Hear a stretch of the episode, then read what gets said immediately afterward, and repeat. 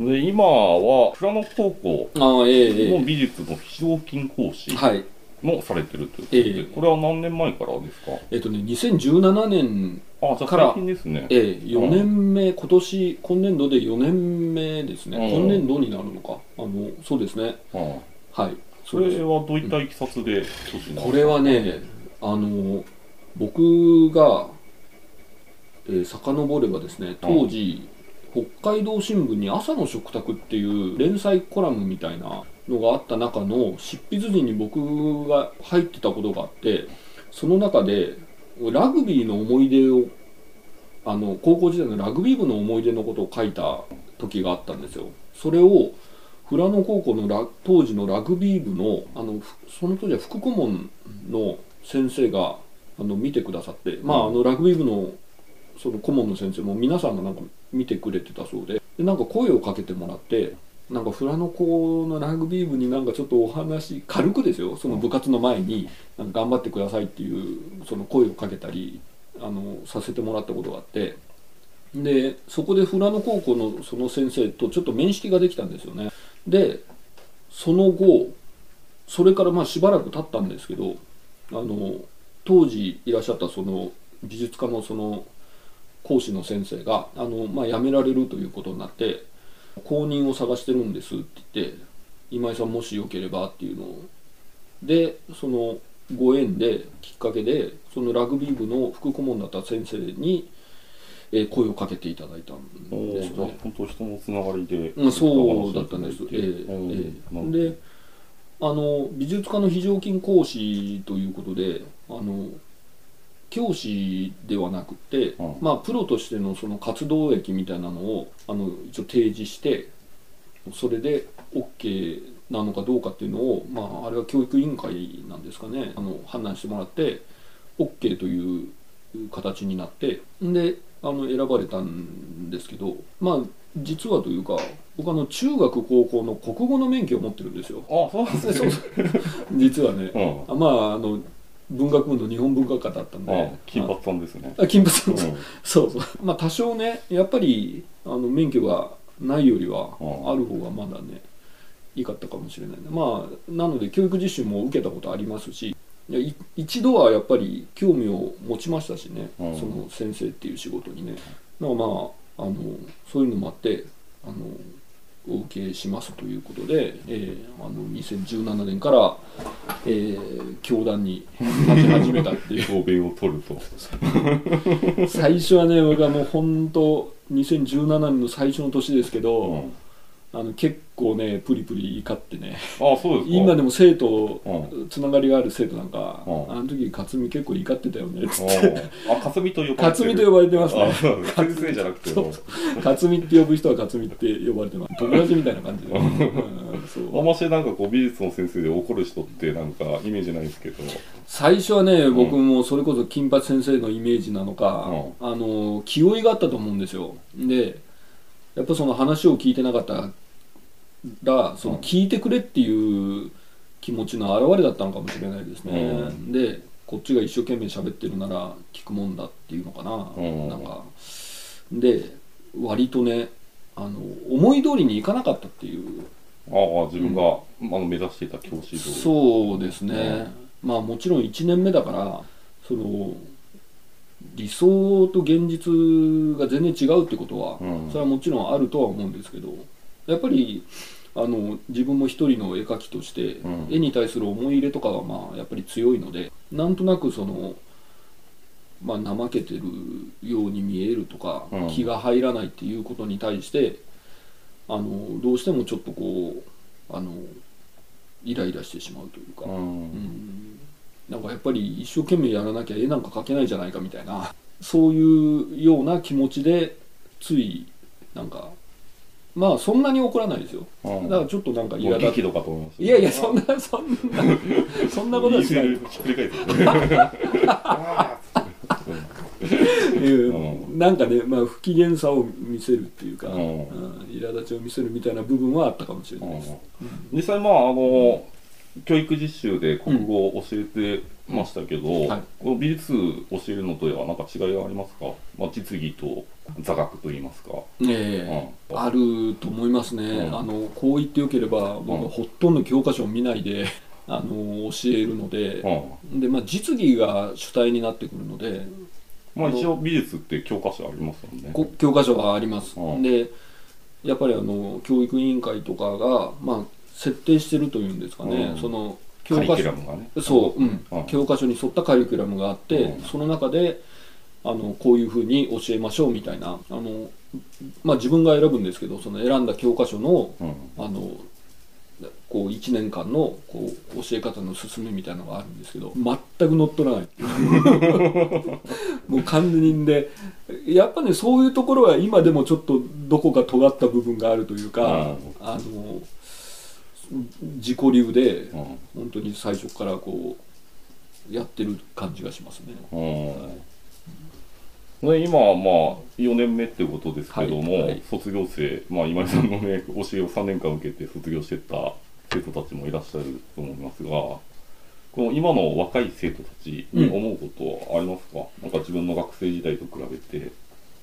いやいや何もね、うん。何も変わってないと思う使う道具はもちろんうん。あの僕の高校時代にはスマートフォンとかそんなのもなかったですし何かその使ってる道具は違うけど根本的には何も変わってないうん。ですし、あの非常にこう真面目な真面目だし青春を謳歌してるうん。あのとってもあの素敵な生徒ばっかりで、うん。もうあれですかね高校の全てのクラスの全ての学園のうん。授業を受け持ってる、えっ、とね1年生だけ、うん。あの音楽美術書道のうん。どれかを取らなきゃいけないんですあ芸術。ええうん。3教科の、でここ数年は大体60人ぐらいですかねうん。美術を選択してくれてる生徒たちが、うん。で音楽と書道を取った生徒はあの接点がないまま3年間行ってしまうと思います。で1年で美術を取ったその生徒の中でその中から2年の美術も取れるんですよ。でその2年の美術を取った生徒の中から3年も取れるっていう。あじゃあだんだんこう狭まっていくセブンマックス、ええ、だから、あの60人ぐらい取って、うん。翌年2年に上がる時に10人ぐらいに減ってうん。でその翌年また選択の中で外れていって6人ぐらいになるとか。うんなんかそうやって、うん。まあ、ちょっとずつね。それはでもふうん。まあどうしようもない部分があって、うん。本当はこう取りたいんだけどどうしてもその進学の面で数学を取らなきゃいけないとか、うん。2年になってくると特に音楽美術書道は別に取らなくてもよくなるのであの自分の進むべき進路の方との兼ね合いでうん。取らなきゃいけない授業っていうのが出てくるので、うん。えーどうしても本当はみんなと付き合いたい。ん ですけど、まあ、残念ながら、うんえーだんだん少数になっていくっていう。今生徒数でいうとうん。何人ぐらいですか？400人以上はいるい。やいやそんなにないでしょ。200 200人ぐらいかな。4クラス。あ4クラスえでえっと各30あう30ん、まあ40人いたとしても獅子16ああそんなもうちょっといるのかななんか180人ぐらいいたような気がしました、ね。うん。160か180か。で4クラスだったと思いますね。確か自分たちの世代だともう本当6クラスとかえ当たり前でしたね。そうでしょう、うん。僕の時は横浜ですけど9クラスかな。そう思うと、本当名ね、前も分かんないぐらいえで卒業しちゃう人多かったですよいねましたよね。で卒業アルバムでええ。なんか。あいつああ、こんなのいたなとか ね、そういう意味ではあの富良野校の生徒たちはねもうみんな本当に顔もよく知ってるしお互いのことをよく知ってすごくなんかこうこじんまりしてるというんですかね、うん。なんか結束もあるしあのとってもいいんじゃないかなと思います、うん。多すぎず少なすぎずじゃないかなと思いますね。まあなかなかこう9年間一緒にいられるっていうのも珍しいというか、ああ、やっぱりねあんまりもうずーっと幼なじみとずーっと一緒でっていうとやっぱその世界がねうんあの広まらない部分もまああるかもしれないんでそうですね、ええ本当まあ恥ずかしいこともしてるわけですからね。ああまあそうね、泣いてたハーベスト書いてたそうしてるわけですね。鼻水とかしそうそうていうの言われるとね、うん。子供の頃ありますよね。うん。あの富良野港だとね、まあ、遠くはうん。南富良野とかシムカップもそうですし、北の方でいうと美瑛とか東神楽とか、あの江別とかからも引っ越してきたりとかあのそういう生徒もいるんで、うん。やっぱりねいろんなその暮らしてきた過うん。ごしてきた、あの地域の文化みたいなのがうん。混じっていくっていうのはやっぱそれはね刺激になるしいいと思いますよね。うん。ちょうど川沿いでいいですよねあの土手いいんですよ。うん。あそこでなんかねちょっと初めてのデートとかしたりとかしてるよね。いやいや、うん。あのー高校生同士ね僕うん。あんまり聞かないですけど、やっぱまあ本当思春期だから、なんかいろいろあるみたいで、ううんそれは大いにあのーやってほしいしいいなと思いますよね。で僕あの高校時代がとっても楽しかったので、うん。まあもちろんラグビーではいろいろ悩んだりもしたんですけど、うん。それでもそれも含めて、うん。あの本当高校時代が今思い出しても好きな時代だったんですよ、うん。だからあの彼らと接するのも本当にそんなことを思い出したりしてとても羨ましいしあのやっぱりねその学生生活は彼らが主役だから、うん。あの最初はなんか自分が自分がと思ってこうしろとかああしろとかうん。あのなんかイライラしたりとかしてたんですけど、うん。あの彼らのをいかにこう例えば楽しくとかうん。そういうことを考えるとなんかもうそういうのもとってもなんかあのあんまりする必要ないことというか,、うん。彼らがのびのびとあのやるっていうことを考えると、ん。もう見てるだけでねもうちょっと目が細細くなり成長してきたなと思ってね。親心的ななんか、あえーそうーもう。多感なね時期のもう貴重な3年ですからね、ええそうですね、うん、あんまりねその、こっち側がその口出すことというか、うん。あのこうしろとかああしろとか言う必要は全くなくって、うん。あのうまくこうこっちが黒子になってねうん。導いてあげるだけで、あの本当に自分でいろんなことを考えて、うん。あの成長いってる成長していってるような、うん、気がしますよね。そんなことどうですか？いいでしょう。なん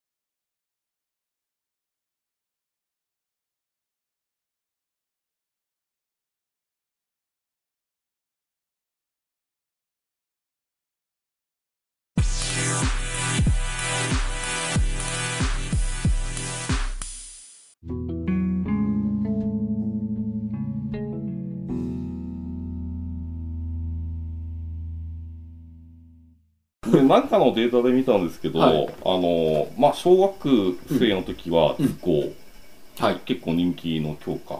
へえほうほうたほだあの中学高校になると、うん。まあ、美術の授業になって、ううん。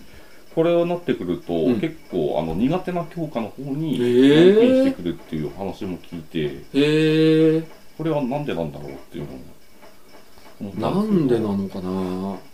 小学校の頃ってなんかうん。何やってもなんかうんちょっと自分の中でうん。気持ち込めて作ればなんかこう褒められるじゃないえですか。ええただ美術うん。のなんかその中高になってくると、うん。なんか一生懸命やっても評価されない。ああそういうことはそしてなんか自分のなんか内面を出すのがうんそれを否定されるのが怖かったりとかするっていうのはうんあるのかなうんと自分はちょっと思ったんですけど。なるほどね。うん。あの今僕が接してる学生たちに関してはあのあんまりそういうふうに、まあ、感じないし、うん。僕が心がけてることはあのその印象をうん。美術に対して残さないようにするってことが、うん。もう本当に第一の目的であの昔は絵が好きだったんだけど大人がね、うん。昔は絵が好きだったんだけどなんか下手って言われたとかなんか嫌になっちゃったとかあの成績が悪かったとかなんかいろんな理由でうん。美術のことが嫌いになってる人が多いんですよ、うん。あの絵のこともね。でそれはおそらくねその教育の間にそういうのがこうなんか植え付けられちゃうというか。であの僕もこう4年間やりながら時々ねその、どうしても絵っていうのはその集中したりしなきゃいけないうん。時間があるのでそこはあの苦しい部分はあるんですけどうん。あの、まあ、そこをうまくあのちゃんと課題をこなしながらでも楽しかったなっていうのを残すようにすれば絵の上手い下手とかはないからうん。それも教えなきゃいけないんですよ。そうですね、うん。まあまあ自分もそうだったんですけどその頃って結構なんかいい格好しいになるじゃないですか、うんうんやっぱ格好つけたいですし、ねうん。人からよく思われたいしとか、うん。中でなんか絵が下手っていうちょっと欠点をしてるんですよなんあかそれもなんか恥ずかしかったりーあー。をする年代なのかなってう。いう、あなるほどね、うあの絵をねうまく描こうとする方を僕はかえってよく指摘するぐらいで、うん。あのうまい下手ってないんですよ本当に、何がうまいか下手かっていうのをその言うことさえ不毛というかうん。基準がないものなのでだからあの個性を思いっきり出せてるっていうのを僕はすごく評価をして、うん。あのまあ、成績で数字化するのもまあとても難しいことで、うん。常々生徒にも数字は野暮だから、うん。するのはあくまで自分が、まあ、こういう数字化してるけどうん。あの、まあ、その数字にする時にはちゃんといろいろ随分説明を書いてうん。自分はこう思ったからと。だけどこれはそのあくまで自分がしてるい一つのその見方であってうんあのあ何もその気にする必要ないというか、うん。まあ、えーほんでとにかくそのうまく書くなと、ううんまく書こうとするのなんかすぐバレるうん。し自分らしさを思いっきり出してでその出たものを自分がその思いっきり褒めるっていうんですかね。うん。うん、なそううまく書こうとしちゃうどうしても。うんうん。でねあの子供の頃書いてたうん。例えばあの幼稚園の頃に描いてた絵とかっていうのをどんどん年がこうあの年を重ねていくと描けなくなるんで昔みたいな絵が。それはやっぱり周りの目を気にするようになってそれこそその格好をつけるようになってというかうん。周りからうまいって見られようと思うような絵を描くようになるんですよ、うん、だからそれをできるだけ外して思いっきり思うように描きなさいと。うん。でそれをあの教団に立ってる者が例えば自分が彼らにその素晴らしいって言って評価をすれば彼らは自信を持ってうん。自分を出せるはずだからというふうに思ってます。うん。やっぱりみんなねどんどんそういうのが身についてきてうまいと思われるような絵を描くようになりますね。うん。何なんですかねあれはね。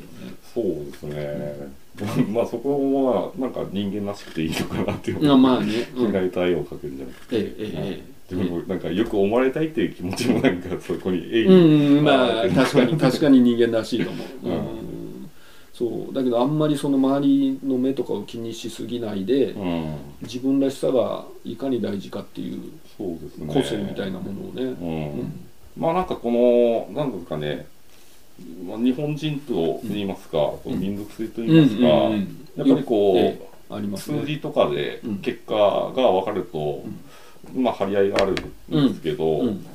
まあ、このスポーツでもフィギュアスケートとか、あなんですかねこう点数つけるけど、その評価の基準が人によって違うものっていうのが結構苦手うん。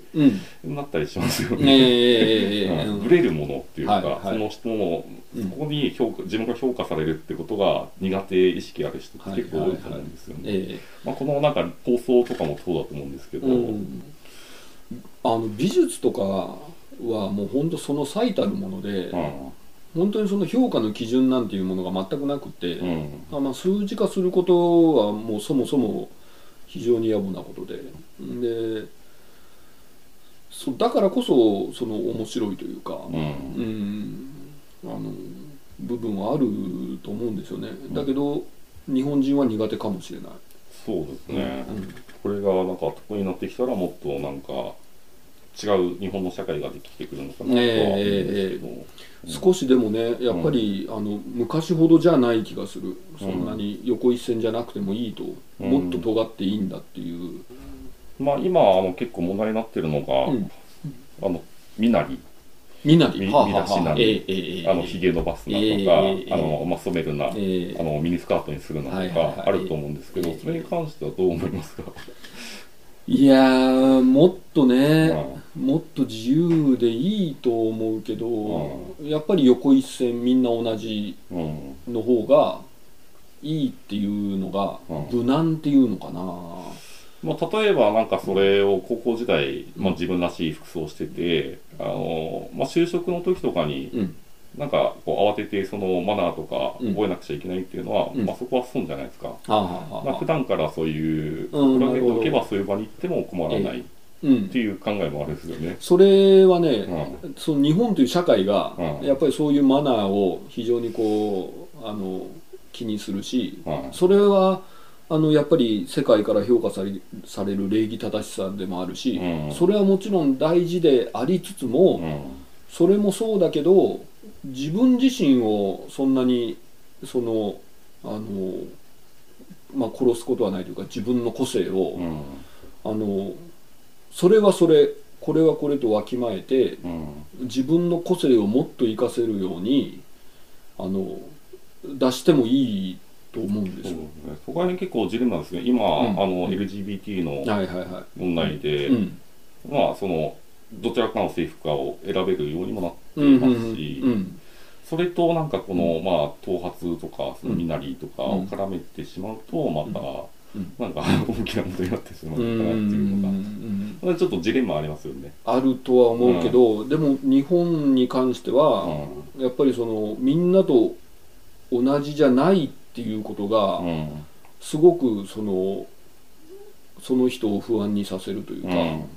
あのでもあの世界に出るとそうじゃない。それを自分のそのストロングポイントとしてね、うん。あの悪それを悪く考えないとそれがいいことだっていううん。あのそれが個性だっていうねそういうふうなことをあの教えられるのがこう言っていいなら美術かもしれないですよね。うん。うん、と思うんですよ。だから、あのより一層ねその個性を出しなさいと、うん。せめてこの授業はというか美術はそういうもんだっていうのをあの教えたいっていうのはありますよね、うん。だって自分の表現だから何もルールもないしう、ん。うん思い切って出してもいいのにこんなとこまで気にする必要はないじゃんっていう、うん、だからどんどんその自分のできてる枠というか殻みたいなのをこの授業は取りなさいよっていうのは言ってるつもりではあるんですけどね。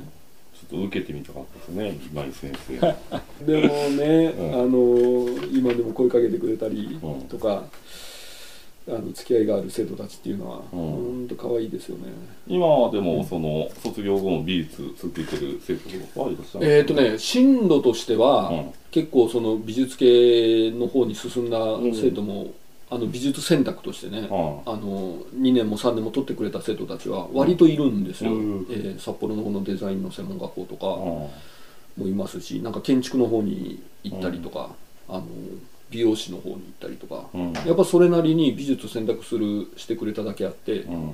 ちょっとその自分で自立してなんかクリエイティブな方にっていう。うん。ただねその克実って呼んだりするような友達のような彼らっていうのはう割と普通の方でね、そうですかあの東東京の方で看護看護学校とかやったりとか、うん。うん、なんか体育の方に行ったりとか、うん。まあ自衛隊に行った彼もいるし、うん。とかそう。まあうん。みんな本当にあのそれぞれの道で、えーだけど今あっても本当にまあなんかねその一応あの教師講師とその生徒みたいな感じではありますけど、でもそんなのさえないのがまた美術のいいとこっていうか、うん、でもなないでもそうじゃないですか。僕は言いたいぐらいだけど。あのだってあの絵を一緒に描いたらそんなその年がどうのとかうん。そういうの関係ないですからね。うん。僕は彼らの描いたので衝撃を受けることもあるしうん。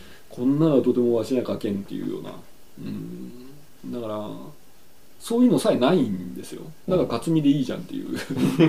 全然その、うん、そう先生と呼びなさいっていうこともないし、うん、彼らが付き合いやすい形でのびのびとできればそれでいいんじゃないかなと思いますけどうね。ん。まあなんか教育の難しいところってすぐに磨けるのってなかなか難しかったりするじゃないですか、うん、まあでもなんか美術とかっていうのはもうなんかその教えたことをやってるなっていうのがう分かるんですかね。分かりやすいですか自分でいやいやいやあのそんなにわからない。うん結果もすぐに出ないんですけうどん。で自分がなんか喋ってるようなことが彼らの中にこう入ったのかなっていうのも全くうん。わからないんですがあのそれをね確認する必要もないかなと思って、うん。いつかなんかその引っかかったようなことがポッと出てくるようなこともあるでしょうし、うん。それ自分もそうだったけどそのその当時のことってねあんまり覚えてなくて、うん。楽しかったなとかぼんやりしたことで。だけどふとした時に何かが思い出されることってあるんですよ、それがまあ数学かもしれないし国語とか英語かもしれないけど、あああの時のこと今役に立ったわみたいな。で僕は彼らと同じように一人の普通の高校生でラグビー部のあのそんな平凡な高校生だったんですけど突然その美術の道が開いてしまったっていう扉があったんだっていうような形だったのであの彼らも今本当に普通のあの高校生として過ごしている中で、今は何もこっちも気づかないし彼らも気づいてないかもしれないですけどいつかあの時描いた絵のこと記憶が残ってたなとか、あいつが喋ってたことなんか今思い出したわとかになってくれればいいので直接今なんかもう反応聞かしてとかそんなことはもう全くない、ちょっと困るやつですね。そうでしょ。分かったみたいな。あんまりね先生がねこう押し付けがましいようなのはうん。多分ダメな気がします即効性を求める人には向いてないかもしれないですね。ねええ。だから彼らの成長をまあ信じて待つというか、うん。うん、それでまあ十分じゃないかなっていうふうな気はします。あのね彼らはね急に変わるガラッとねうん。あの友達付き合いとかもあれ？この前までずっと一緒にいたのと違うのと一緒にいるじゃんとかうん。になったりとか1年生ではなんとなく自分と馬合わなかったなっていうような気がする生徒がうん。2年とか3年になってなんか教室訪ねてきてくれたりとか「先生元気?」とか。うん「わあこうそうこういう風になるんだな」とか。うん。なのであんまりなんかこっちが期待したりとかあの絶望したりとかそんなことは全くなくてただもうあの信頼して待ってればいいっていうやることだけをやればねそんな気はしますけどね。まあなんかこれは農業に通ずることなのかもしれないですけど、うん。やりすぎちゃうと、うん。なんかいけないっていう。かいい肥料でも。そそこに観葉植物あるでしょ、うん。水とかやりすぎるともうほんとすぐ枯らしちゃって、うダメなんですよね、うん、それ本当にそうだと思う、んまあね植物と一緒にするなんてちょっとまあ。いやいやそんなことない。本当生き物だもん、うん。あやっぱの。なんかいろいろやっぱ感じてるわけですよね。だと思う、部分。うん、うんあのスイカ農家さんにずっと長く行ってるんで、うん。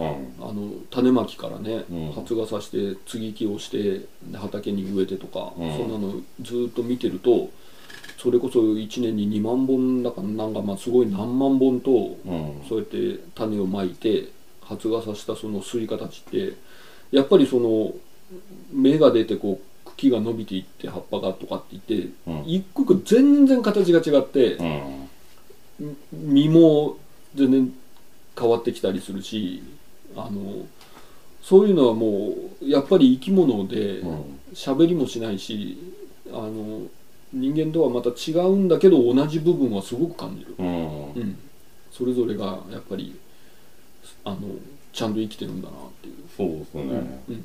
まあ、よくなんかあのまあ、収穫する前にいじめると美味しくなるとか。ええ本当？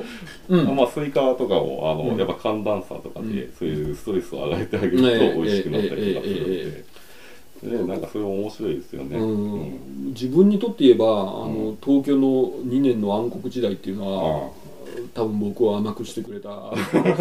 今甘いかどうかわからんけど、寒暖差ですね。寒暖差があったし、うんあの生徒たちの中にはやっぱりいろんなそのあの壁にもう高校で直面したり、あのそういうのが見える生徒もやっぱりいるんですようん。で僕自身も高校時代ラグビーですごく悩んだし、うん。あのだけど何とかして次のステップへ、うんあの行ってくれさえすればあのあの時のあれが絶対生きることがあると思ってあの乗り越えてほしいなと思うし、うんまあ自分が少しでもねお役に立てればいいなと思ってるんですけどそれは本当にその通りかもしれない。うんまあ今あのまあ本当神様の言う通りじゃないですけど、Google で検索すればはあの大体失敗しない方法って載ってるじゃないですか。あの、ええまあ初めての土地に行って。ええご飯屋探してますとかで、えまあ Google の評価とか見ていけば、はいはいはいええええ自分も結構やっちゃうんですけど、あーはいはいそれでなんか失敗したくないっていうのが結構強いじゃないですか。そうです実はまあそういうなんかとんでもないお店に行っちゃって、ええ。とんでもない料理食べさせられたっていうことのが結構後々なんかはい。酒のつまみにもなるし、なんかそれを笑ってシェアできる人になりたいなっていうのがあるんですよ。ね。ねあの野村監督がね、はい。の野村克也さん野村さんが、はあのヤクルトスワローズだったかなその監督だった時代に「失敗」と書いて「成長」と読むっていうあれマー君だったかな楽天時代かもしれないけい。ど、まさにそういうことだと思うんですよね、だからその失敗っぽいことって本当成功じゃねやっぱり学ばないんですよ、なんでもうまくいけば。とっても失敗したり挫折したりするのは嫌なことなんだけど、あのものすごい鍛えられるし。そうですね。うんそう大事なことのような気がします、うん。だからその成功する道ばっかりをこう選んでると多分どっかででやっぱりねどっかであの壁にぶち当たるんですよ誰もが、うん。そんなんだったらあの体力のある早いうちに、うん。なんかそういう経験をした方が僕はいい気がします。そうですね、うん。まあ失敗が積み重なると自己嫌悪になってしまったりとかもあると思うんですけどうんね、うんなんかそれをやっぱりこう乗り越えていくのが自分の強さだったりとか、ええ。あのその個性だったりとかえすると思うえので、えええ。うん。あのその負荷が大きければ大きいほどん。乗り越えるのは大変なんですけど、うん。乗り越えた先には本当にあの大きなものが開けるというか、うん。うんそんな気はしますよね。まあ大人になっても、ね、なんかそういう試練ばっかりですけどね、ええまあなくなることはないから、はい。あのーそれは常にまあ生きること自体は楽ではないんですけど、あの時のあれがあればみたいな、うん。そういうあのいい記憶になるというか,、うん。だ僕は今振り返ってもあの東京の2年間の時代は 今の僕ではもう乗り越えられないと思う、ううん。ん、非常に辛かったと思うんですけど、大事だけど今はもうえ経験したくないなって思いますよね。ええええあれがあったら、まあ、今のはそんなにあのきつくないなとか、うん、そういうのが増えていくとちょっと耐久力が増えていくかなって気はしますね。そうですねうん